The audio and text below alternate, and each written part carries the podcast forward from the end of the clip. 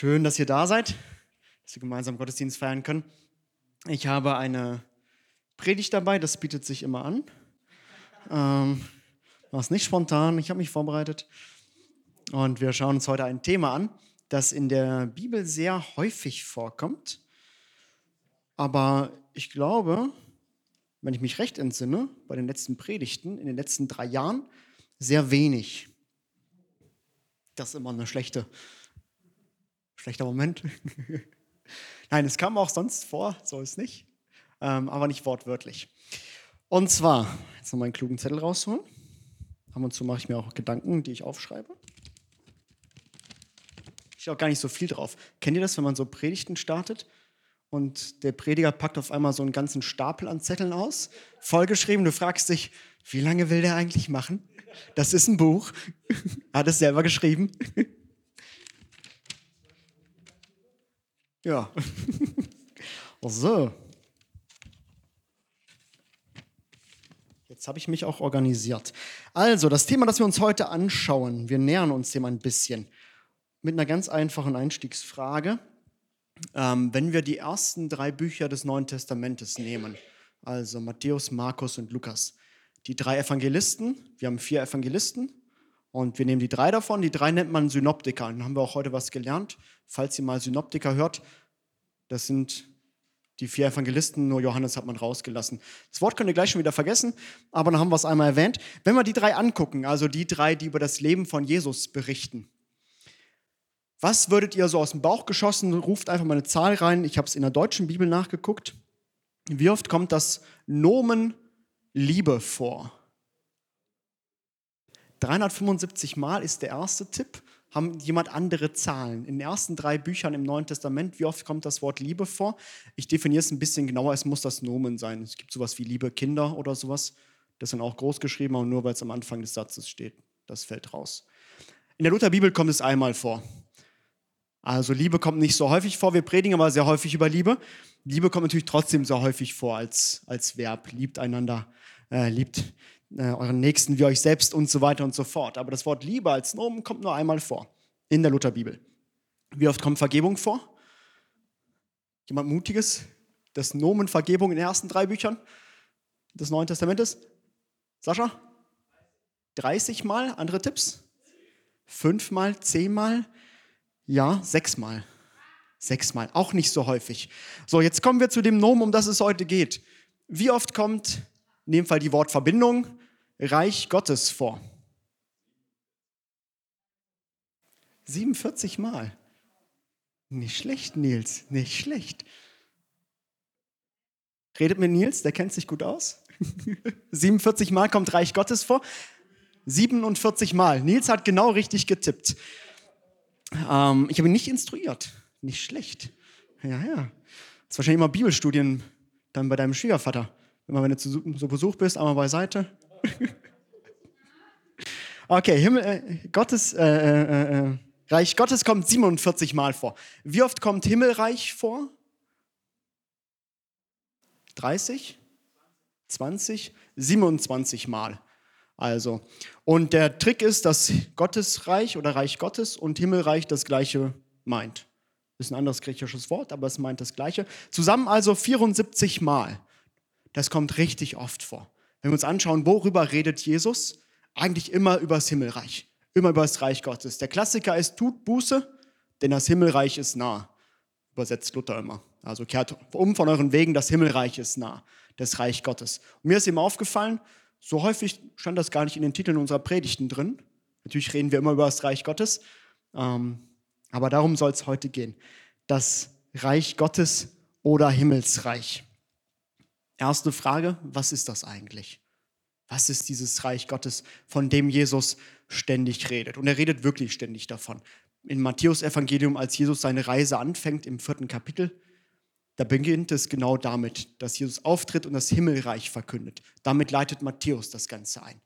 Bei Markus, Markus schreibt gleich im ersten Kapitel, dass Jesus auftritt und predigt mit Vollmacht, Dämon austreibt, denn das Himmelreich ist nah. Das ist immer der, der Knackpunkt bei, den, bei diesen Evangelisten, bei der ersten Kirche, die gesagt hat, das Reich Gottes ist nah. Was ist also dieses Reich Gottes? Da ist Jesus König, genau. Wir übersetzen es nämlich falsch. Wieder aus dem Hause Salzmann quasi. Das sind die Bibelstudien mit Andreas. Wir übersetzen Reich Gottes immer falsch. Das hat sich irgendwann so eingebürgert. Aber eigentlich steht da gar nicht Reich Gottes, sondern das griechische Wort Basilea tuteu heißt eigentlich Königsherrschaft Gottes, nicht Reich. Was ist der Unterschied? Naja, wenn wir an so ein, so ein Reich, ein Königreich hat immer, da geht es um Grenzen. Die Grenzen des Königreiches Hanmünden sind oben bei der Tilly-Schanze irgendwo, wenn du da auf dem Weg bist, bei der Gaststätte, ist der Turm, die Tilly-Schanze ist noch zum Königreich Hanmünden, Anführungsstrichen. Und wenn du auf der anderen Seite des Weges bist, bist du im Königreich Hessen. Auf der anderen Seite. Also wenn wir von Königreichen reden, geht es immer so ein bisschen, was sind die Grenzen? Bin ich drin, bin ich nicht drin? Wenn wir von Königsherrschaft reden, dann geht es darum, zu wem gehöre ich. Erstmal gar nicht die Lokalität. Das ist auch was, was heute spannend ist. Ich habe in den Nachrichten gelesen, dass sich, ich glaube, es war Estland oder Litauen, man kann mich gerne korrigieren, die machen sich Gedanken, ob man nicht russische Staatsbürger ausbürgern müsste. Warum? Weil die sagen, die wohnen zwar in unserem Königreich, aber wir fragen uns, ob die Königsherrschaft auch akzeptiert worden ist. Also die machen sich Gedanken im Kriegsfall, würden diese Bürger, die ja in ihrem Königreich, wir bleiben bei dem Wort, wohnen, akzeptieren die auch die Herrschaft? Also sagen sie, ich stehe zu meinem Land, in dem ich wohne, oder sind die eigentlich Bürger des Königreiches Russland? Also das Thema kommt heute noch vor. Und das, was uns Jesus mit dem Reich Gottes sagen möchte, ist die Königsherrschaft Gottes. Es geht um die Königsherrschaft Gottes. Und Königsherrschaft Gottes bedeutet, dass Gott kommt und das Steuer in unserem Leben übernimmt. Dass Gott sagt, es reicht mir. Als die Zeit vollendet war, sandte Gott seinen Sohn, heißt es in der Bibel. Dass Gott sagt, jetzt ist der Punkt, an dem ich sage, ich möchte das Ruder wieder übernehmen. Ich will König sein. Ich möchte sagen, wo es lang geht, damit es den Menschen gut geht, damit es dir und mir gut geht. Und Jesus tritt auf und verkündet das Königreich Gottes. Er sagt zu den Menschen und zu uns heute auch, ich möchte gerne König sein in deinem Leben. Ich will das tun. Ich will sagen, was gut und was nicht gut ist. Ich will sagen, was deine Zukunft ist. Ich will sagen, wo du, wo du hin sollst. Das ist mit Königreich Gottes gemeint. Das ist das, was Jesus immer verkündet hat. Um nichts anderes ging es, als den Menschen zu sagen, Gott möchte das Ruder in eurem Leben übernehmen. Das ist mit Reich Gottes gemeint. Wir schauen unseren Text für heute rein. Markus 4, Abvers 26. Jesus erzählt ein Gleichnis. Gefühlt die Hälfte aller Gleichnisse bei Jesus in Markus gehen über, ums Reich Gottes. Kann man sich leicht merken, könnt ihr gerne mal nachlesen. Haben wir ganz, ganz viele zu. Da steht folgendes. Danach, nee, und Jesus sagte, mit dem Reich Gottes ist es wie bei einem Bauern. Er streut die Körner auf das Land. Dann legt er sich schlafen und steht wieder auf, Tag aus, Tag ein. Und die Saat geht auf und wächst. Der Bauer weiß nicht wie. Ganz von selbst bringt die Erde die Frucht hervor. Zuerst den Halm, dann die Ähre, zuletzt den reifen Weizen in der Ähre. Wenn die Frucht reif ist, schickt er sofort die Erntearbeiter los, denn die Erntezeit ist da. Das ist das erste Gleichnis.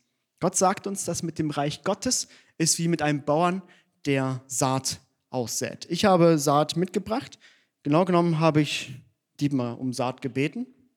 Ähm, wir haben hier Sonnenblumenkerne. Sonnenblumenkerne sind wahrscheinlich sterilisiert heutzutage, aber theoretisch kann man sie aussäen in so ein kleines Töpfchen hier und dann geht das Ganze auf. Also wir nehmen die Saat, man macht immer erst so ein kleines Loch. Naja.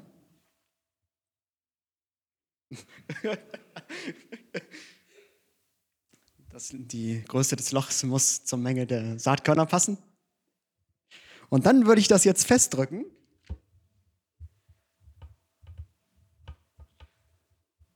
Normalerweise würde ich jetzt einfach Erde nehmen und wieder drauf machen. Ne? Wir kennen alle das Bild. Die Körnchen, sind die Körnchen sind schön hier drinnen. Es sieht schön aus. Und wenn ich das mache, weiß ich, ich warte einfach ein Weilchen und irgendwann keimt das Ganze. Dann sprießt das. Und Jesus sagt, mit dem Reich Gottes ist das genauso. Die Menschen sind der Bauer. Du und ich, wir sind der Bauer. Wir säen aus. Wir nehmen solche Saatkörner und säen sie aus im Leben von uns und von anderen Menschen. Aber dass das Ganze wächst, das passiert ohne uns. Dass das Ganze Frucht trägt, also dieser Saat, die Saat, die wir ausgesät haben, aufkeimt und so ein kleiner Halm kommt und irgendwann was Großes wächst, da wird eine Sonnenblume draus, zwei Meter, zweieinhalb Meter. Dass das passiert, das wirkt Gott.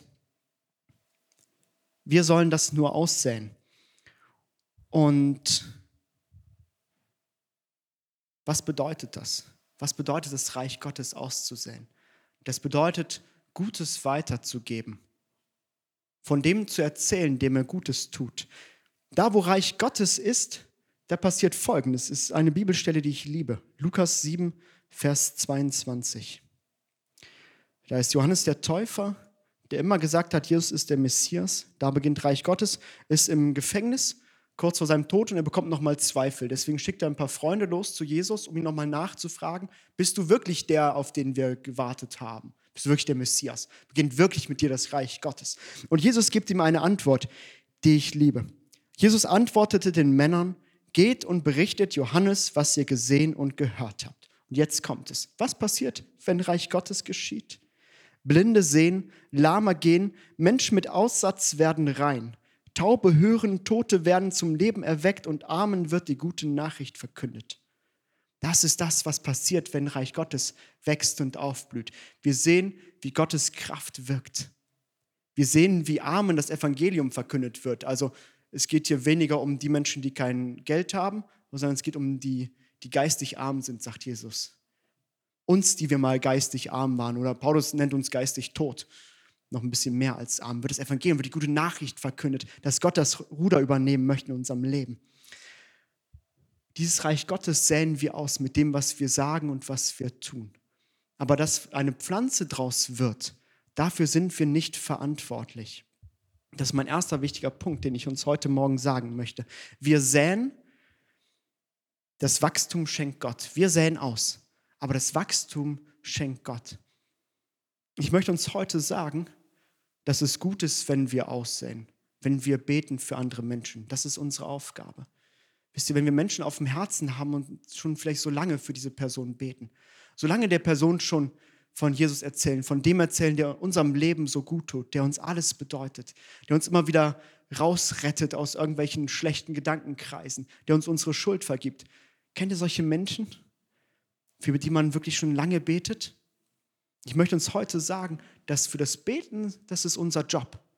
Das fleißig zu tun ist unser Job. Aber ob das Frucht bringt, das macht Gott. Ob das Frucht bringt, das macht Gott. Das macht Jesus mit diesem Gleichnis deutlich, dass er sagt, passt auf, das Wachstum, das schenke ich, das schenkt Gott. Das können wir nicht bewirken. Aber ich kenne das selber, dass ab und zu mal, dass diese Frage hochkommt, was müsste ich noch tun? Was müsste ich noch tun? Müsste ich vielleicht das und das sagen, dieser Person? Den richtigen Moment finden oder sowas? Ich möchte uns heute diese Last von den Schultern nehmen dass es nicht an den, daran liegt, dass wir den richtigen Moment finden. Dass wir offen sind für Gott, ja. Aber dass es nicht an uns liegt, sondern dass Gott es ist, der das bewirkt in den Menschen, das Wachstum. Wir säen aus. Wir säen aus wie diese kleinen Körner und packen sie in diesen Erdboden rein. Wir sind gespannt, was passiert. Wir säen aus, das Wachstum schenkt Gott. Eine kurze Gruppenarbeit. Ähm, in unserem Leben haben Menschen ausgesät. In meinem Leben ist das passiert. Meine Eltern haben ausgesät, haben mich mit in die Gemeinde genommen, christlich erzogen, mir von diesem Gott erzählt. Ich habe einen Pfarrer gehabt, der meinen Wissenshunger gesehen hat und sich Zeit für mich genommen hat. Der hat da gesät. Ich habe einen Jugendmitarbeiter gehabt, der sich investiert hat, bei dem mir bei der Vorbereitung nochmal aufgefallen ist, dass zum Säen braucht man keine große Theologie. Der hat einfach nur ein gutes Herz gehabt. Das war das, was ich brauchte als Teenager. Nicht die große Theologie. Menschen waren da und haben gesät in meinem Leben. Und die kurze Gruppenarbeit ist, dass hier sitzt quasi alle super, bis auf Rico, Lukas und Rahel. Ihr müsstet eine Dreiergruppe bilden. Einfach nur zwei Minuten kurz Austausch. Wer hat in eurem Leben gesät? Einmal miteinander reden, kurz ins Gespräch kommen. Ich gebe euch zwei Minuten, einfach erzählen, wer bei euch ausgesät hat. Beziehungsweise ich setze mich einfach zu Rico und Lukas zu Rahel.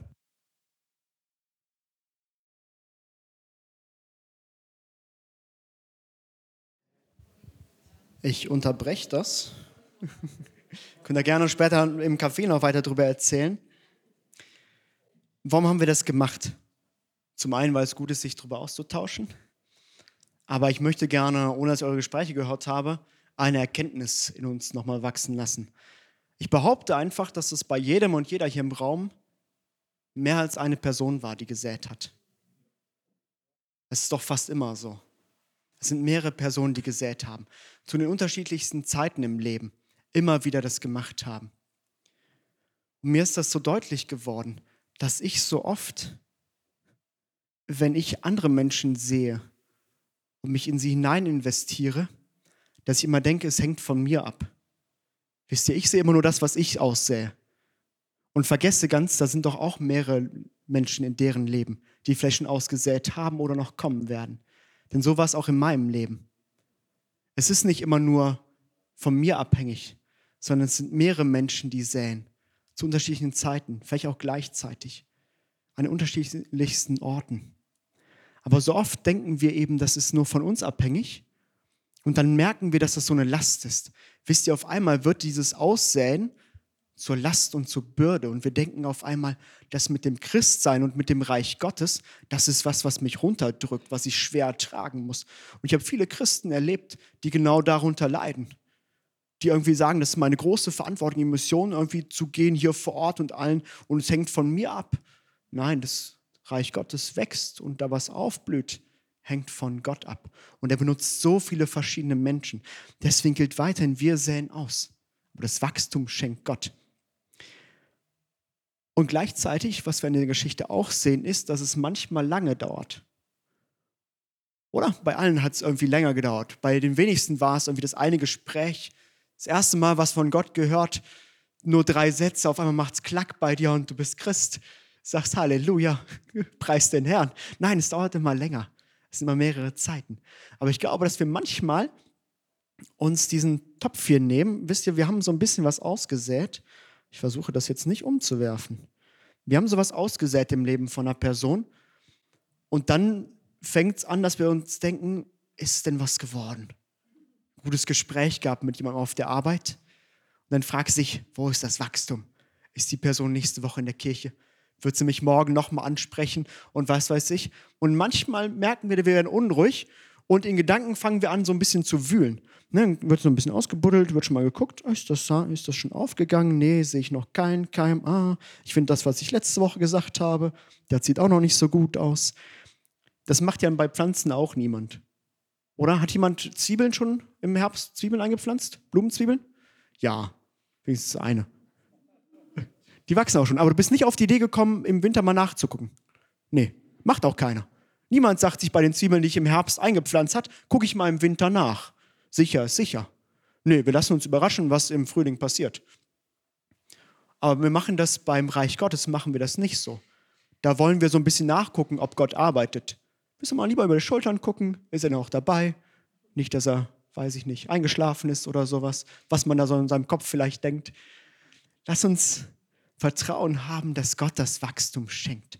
Treu immer wieder aussehen auf der Arbeit, in der Schule, im Verein, wo auch immer wir sind, immer wieder das Gute weitergeben.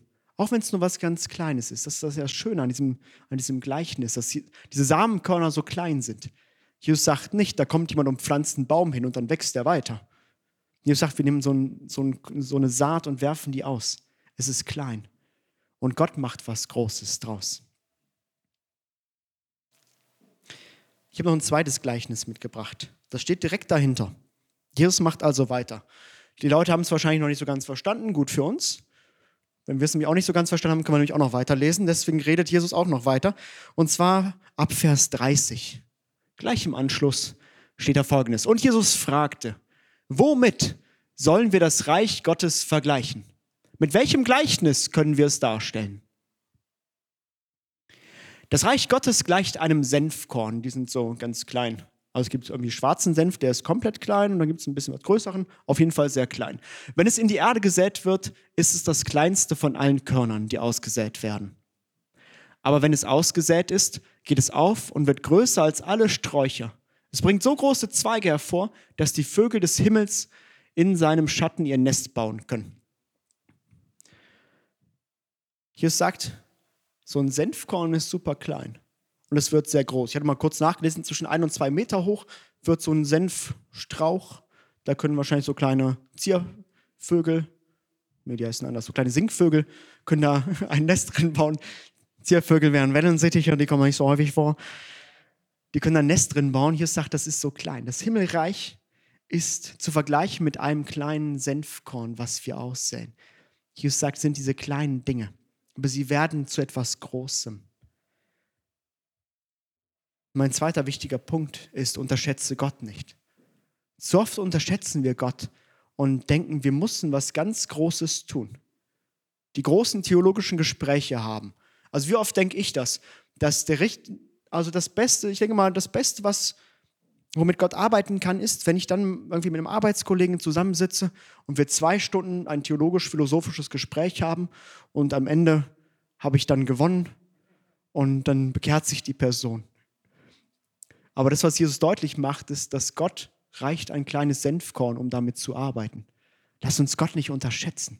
Gott macht aus den kleinen Dingen, die wir tun, ein klein wenig Liebe weitergeben, ein offenes Ohr für eine, für eine Person haben.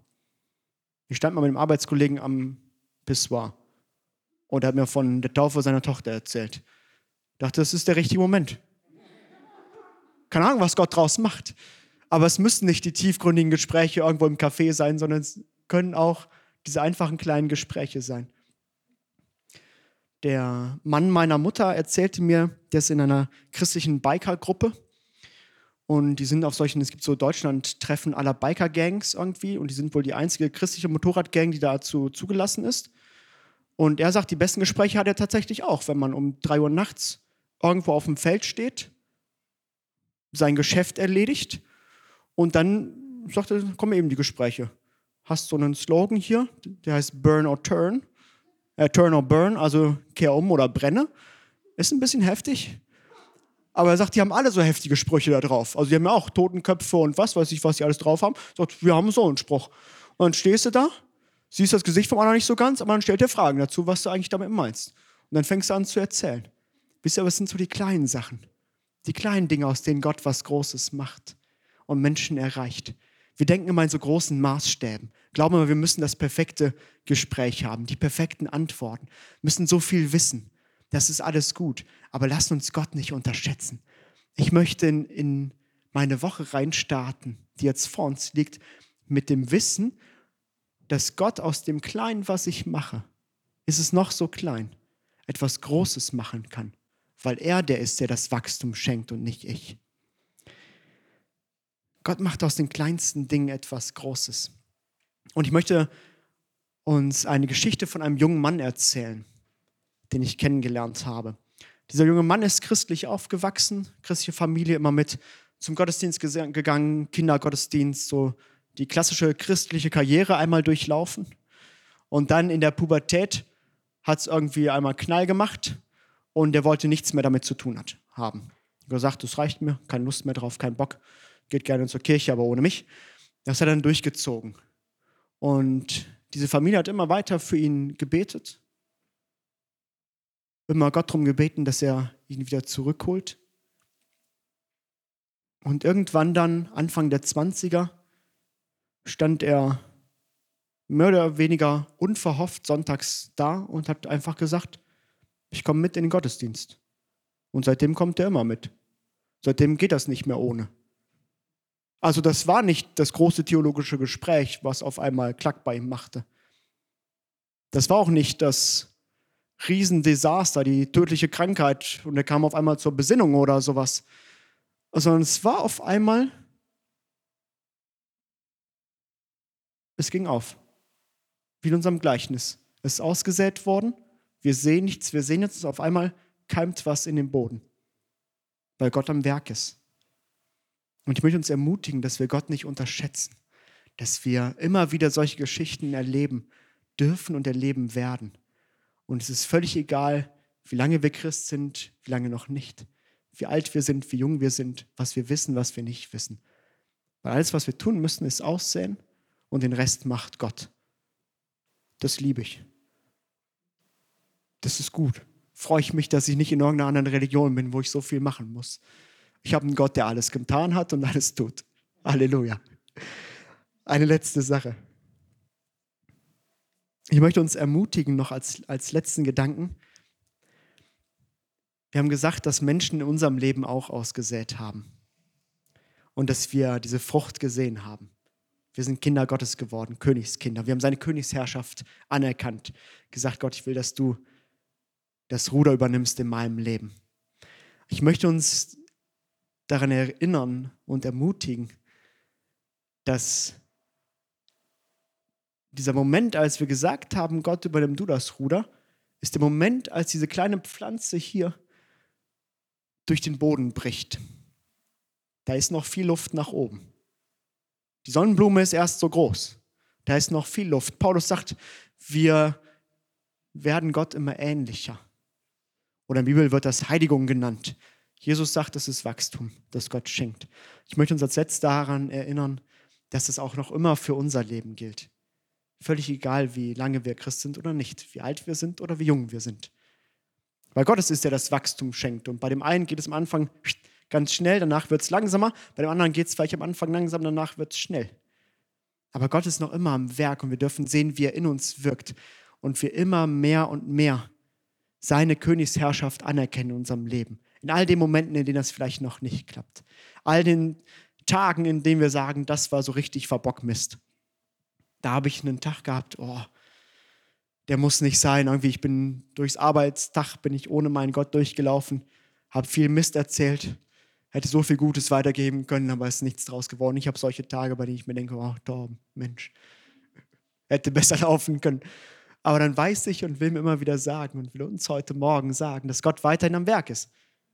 Der Torben, der heute hier steht, ist nicht der, der in zehn Jahren da sein wird, sondern ich weiß, dass Gott in mir arbeitet und in euch arbeitet, dass es wächst. Das bedeutet Reich Gottes.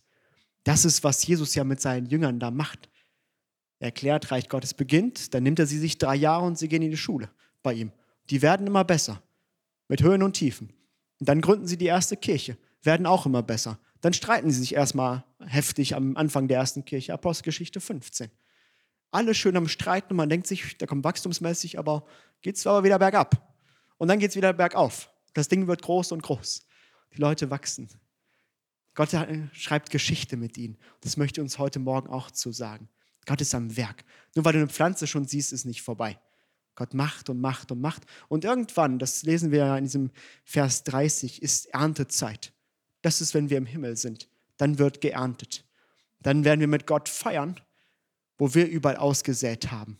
Denn wir produzieren ja, wenn wir so eine Sonnenblume sind, produzieren wir wieder so eine Saat, die da fällt. Und dann werden wir mit Gott feiern, wo überall Saat hingefallen ist in deinem und in meinem Leben, wo wir es vielleicht gar nicht gedacht haben wo wir dachten, das Ding geht nicht auf. Das wird nichts. Und Gott hat Wachstum geschenkt und uns was Großes draus geworden. Das bedeutet Erntezeit.